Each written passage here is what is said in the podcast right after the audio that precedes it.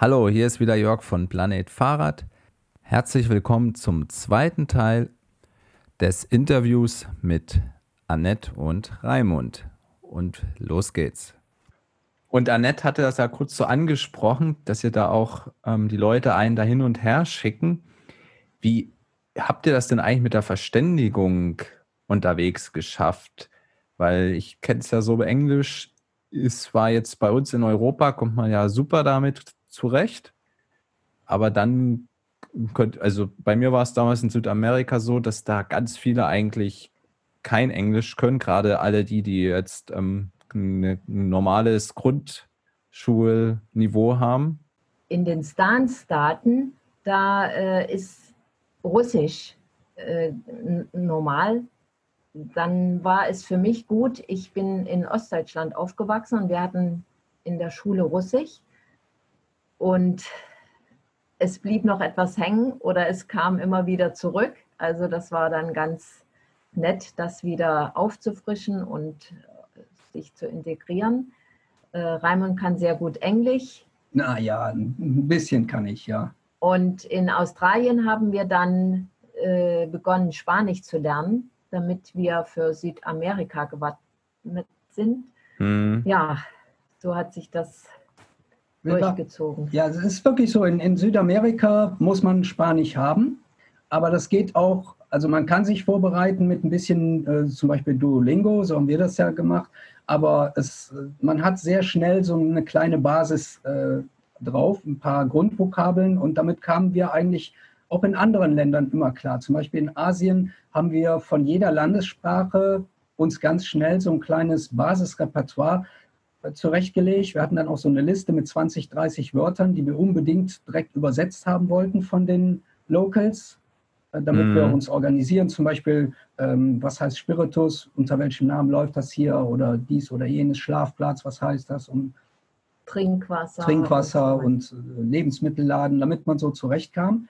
Und mm. wir mhm. waren erstaunt, in manchen Ländern, zum Beispiel in Indien, die sprechen durchweg Englisch, vor allem in den größeren Städten. Äh, da waren wir sogar auf einer Party eingeladen, weil wir mehrere Tage bei einem Warm Showers Kollegen übernachtet hatten und der hat uns mitgenommen auf die Party und auf der Party haben sie nachher nur noch Englisch geredet. Das ging denen so leicht von den Lippen, als wenn es ihre Landessprache wäre. Da waren wir, da waren wir echt überrascht. Sowas hm. kam also auch vor. Da habe ich noch eine kleine Ausrüstungsfrage und zwar zu, du hast jetzt ja schon Duolingo erwähnt. Wie habt ihr euch denn eigentlich navigiert?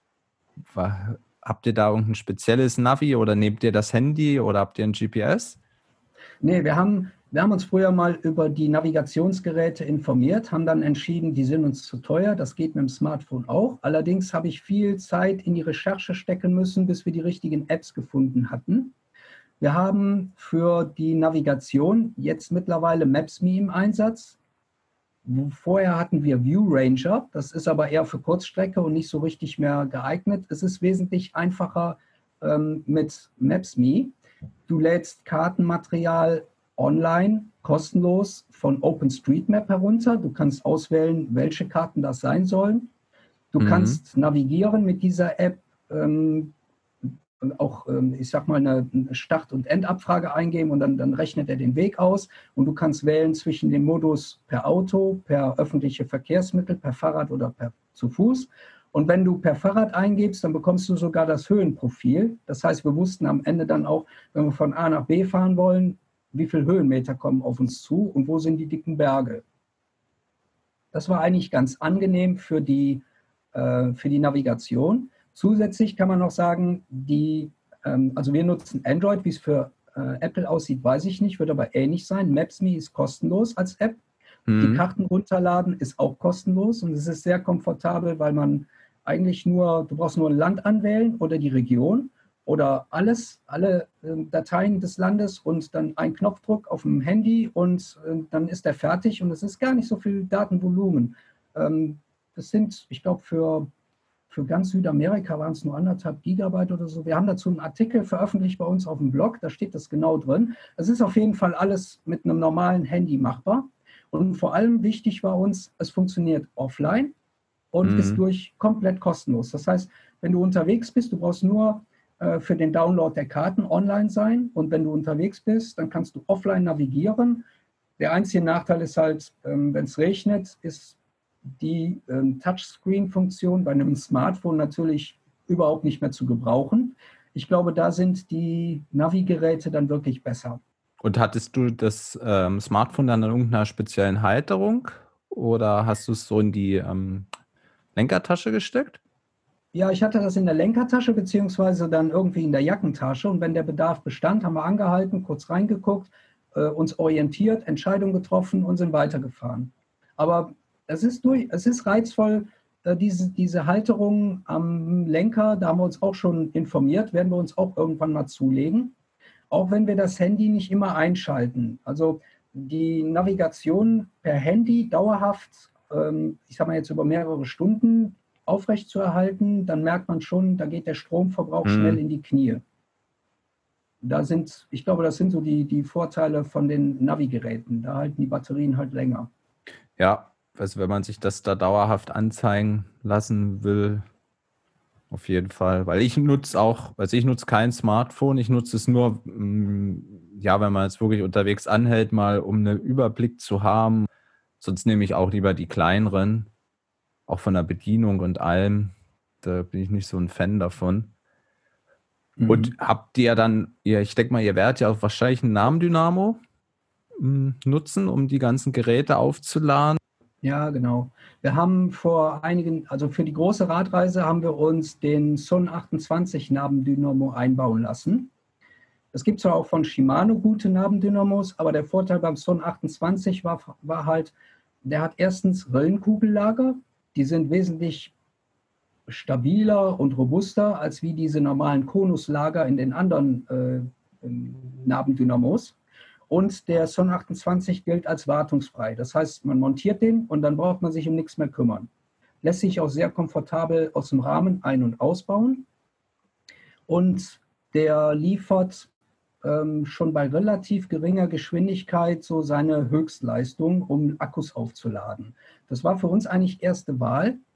Und äh, es könnte sein, dass wir das noch ergänzen um ein Solarladegerät, wenn wir merken, dass wir mit dem Strom nicht mehr hinkommen. Wir haben, wir haben festgestellt, wenn man Deutschland verlässt oder so Zentraleuropa, egal wo man unterwegs ist, eigentlich ist das Wetter fast überall besser als in Deutschland. Das heißt weniger Wolken, viel mehr Sonne, kein Regen und insofern bietet sich also auch ein Solarpanel noch als Ergänzung oder sogar als Ersatz an. Mhm. Wo wir an Grenzen gekommen sind bei der Stromversorgung, sobald das jetzt diese 5 Volt äh, übersteigt, also zum Beispiel wenn man ein Notebook, ein kleines Netbook oder sowas laden will, dann wird es schwierig. Aber so Standardakkus, diese Mignon und Mikrozellen oder die normalen Akkus, Spezialakkus von Fotoapparaten und Camcordern, das ist alles kein Problem, lässt sich alles über Nabendynamo problemlos laden. Wir schalten dann auch immer noch diesen Pufferakku von Z-Zing dazwischen. Der hat eine Ladekapazität von 2700 mAh. Man braucht 70 Kilometer mit dem Son 28, bis der voll ist. Und eine Akkuladung, äh, also eine Ladung in diesem Pufferakku reicht aus für ungefähr anderthalb Ladungen vom Handy. Was mich nur interessiert, sind so eure Reiseerfahrungen eine Sache habe ich mir da auf jeden Fall rausgesucht, nämlich den Salar in Bolivien, die Salzwüste. Und da war ich echt überrascht, dass ihr da durchgefahren seid, weil, also ich persönlich bin da zwar noch nicht gewesen, aber hätte nicht gedacht, dass man da mit dem Fahrrad durchfahren kann. Kennen das ja von den Touristen, die kriegen da alle ihren Jeep und fahren dann zwei, drei Tage durch. Äh, was habt ihr denn da dort so alles erlebt? Also das ist ja der größte ausgetrocknete Salzsee auf unserer Welt. Und es war einfach imposant, da durchzufahren, erstmal nur dieses Weiße zu sehen. Man denkt erst, das ist Schnee, das kann irgendwie gar nicht sein, alles nur Salz. Es ist ein Erlebnis. Und äh, wir konnten auch zweimal zelten. Wir hatten sogar einen Blattfuß zum Reparieren und mussten einmal gezwungenermaßen dann länger zelten. Aber es ist gigantisch. Nachts ist es sehr, sehr kalt und tags extrem heiß, zumindest war es bei uns da so. Mhm. Und also es ist immer wieder, würde ich das nochmal machen. Für, ja, für die, wie, wie, wie kalt und warm ist das circa, für die, die das jetzt nicht kennen? Also wir hatten Minusgrade in der Nacht und am Tag, ich schätze mal schon knapp unter die 40 Grad. Also Raimund hat sich ordentlich die Lippen verbrannt. Wenn man da nicht sich regelmäßig eincremt, das ist ganz, ganz wichtig. Und eine gute Sonnenbrille sollte man haben, das ist auch wichtig. Die äh, Fläche, also es ist wirklich, es ist, alles ist schneeweiß und die Helligkeit ist so extrem, dass man ständig mit zugekniffenen Augen unterwegs ist. Ähm, wir fanden das sehr angenehm, äh, wir hatten gute Sonnenbrillen mit, also wirklich mit UV 400 Schutz. Da sollte jeder darauf achten, wenn er sich so ein Ding kauft. Und auch mit einer starken Tönung. Ich glaube, wir hatten Tönung 3. Und also schon richtig stark für Gletscher und Hochgebirge. Mhm. Und da, das haben wir auch gebraucht. Also das, das ist wirklich wichtig. Und ähm, wie Annette so schon sagte, Sonnenschutz auf der Haut, ganz wichtig, das, das reflektiert unheimlich. Und hm, die Ausdehnungen sind ja ungefähr 70 mal 70 Kilometer, wenn ich das noch richtig in Erinnerung habe. Also wir haben tatsächlich zwei Tage gebraucht. Ich denke, jeder wird das brauchen, weil er zwischendurch irgendwo die zur Übernachtung mindestens einmal das Zelt aufbaut. Ähm, zwei Tage nur dieses helle Licht und diese starke Sonnenstrahlung, das hinterlässt Spuren, klar. Hm, und also, für die Pause ist zu empfehlen, gekochte Eier mitzunehmen. Man setzt sich dann einfach auf dieses Salz und gräbt ein bisschen tiefer und kann sein, sein, sein Ei würzen mit dem Salz von der Salade Uyuni. Ah. und, da, und so circa 30 Kilometer dann pro Tag oder was schafft man da zurückzulegen? Ähm, ja, wir, wir, wir haben das Bild so ein bisschen verzerrt in unseren Erfahrung, weil es gibt eine Route, die führt, ich sag mal, so im rechten Winkel über den Salzsee. Man fährt von Osten nach Westen, hat dann an so einer bestimmten Insel, ich habe den Namen jetzt nicht parat, ähm, kann man Station machen oder übernachten und fährt dann von da aus nach Norden, so quasi im rechten Winkel durch diese ganze Salado Uyuni und durch den Salado Uyuni. Und äh, wir haben halt den anderen Weg gewählt. Wir wollten eigentlich diagonal fahren von Uyuni aus bis nach oben zu diesem äh, Vulkan Tupiza. Und am Anfang ist der Weg noch relativ gut sichtbar. Äh, man muss sich das so vorstellen, das sind ja keine Straßen, sondern das ist einfach nur eine plattgefahrene äh, Piste, Buckelpiste. eine Buckelpiste. Die ist immer noch anstrengend genug. Also man kann da kein Vollgas geben. Man fährt im Prinzip ein bisschen mehr wie Schrittgeschwindigkeit, weil es so fürchterlich poltert. Und eigentlich ist es nur so, mal poltert es mehr, mal poltert es weniger. Aber es bleibt anstrengend. Und irgendwann hatten wir dann im Laufe des ersten Tages massiv Probleme, die richtige Route zu finden, weil dann gehen plötzlich drei Routen ab und äh, unser Navi hatte Probleme mit der, äh, mit der Orientierung. Und wir haben, ich will nicht sagen, wir haben uns verfahren, weil man sah ja in der Ferne dann immer noch diesen Vulkan, diesen Tupiza und hatte eine Orientierung.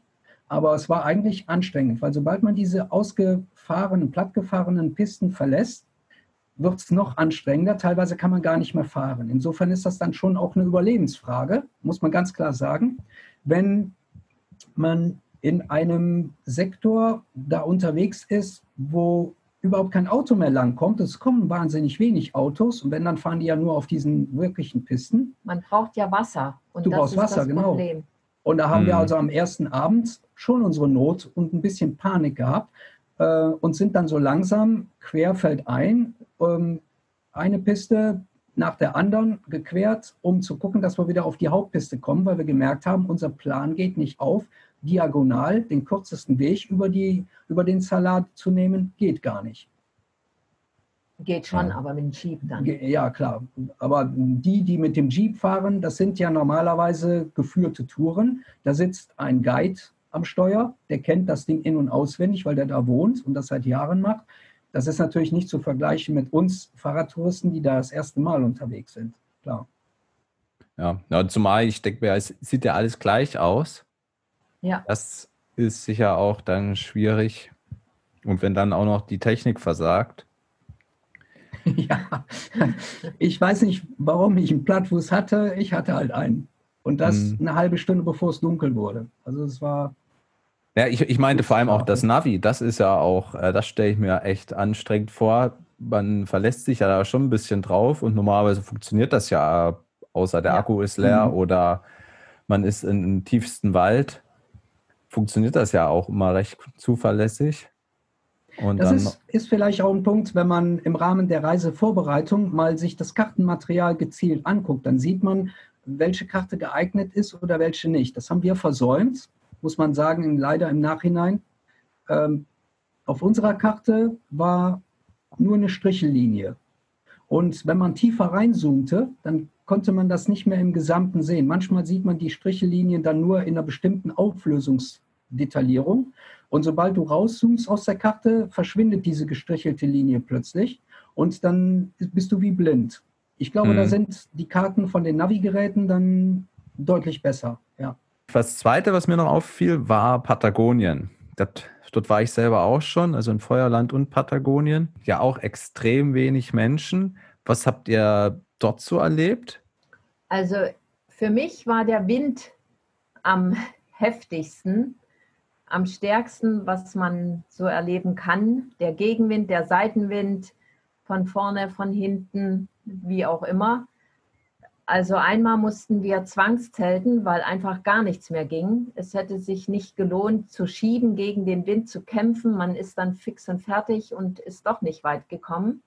Da haben wir einfach das Zelt aufgebaut und eben den Wind abgewartet. Mehr kann man dann, glaube ich, auch nicht tun. Aber die Bergwelt ist natürlich grandios und es lohnt sich auf jeden Fall, das sich einmal anzusehen, auch wandern zu gehen. Das haben wir auch zwei Tage erleben dürfen, bei schönstem Wetter die Bergwelt von oben zu sehen.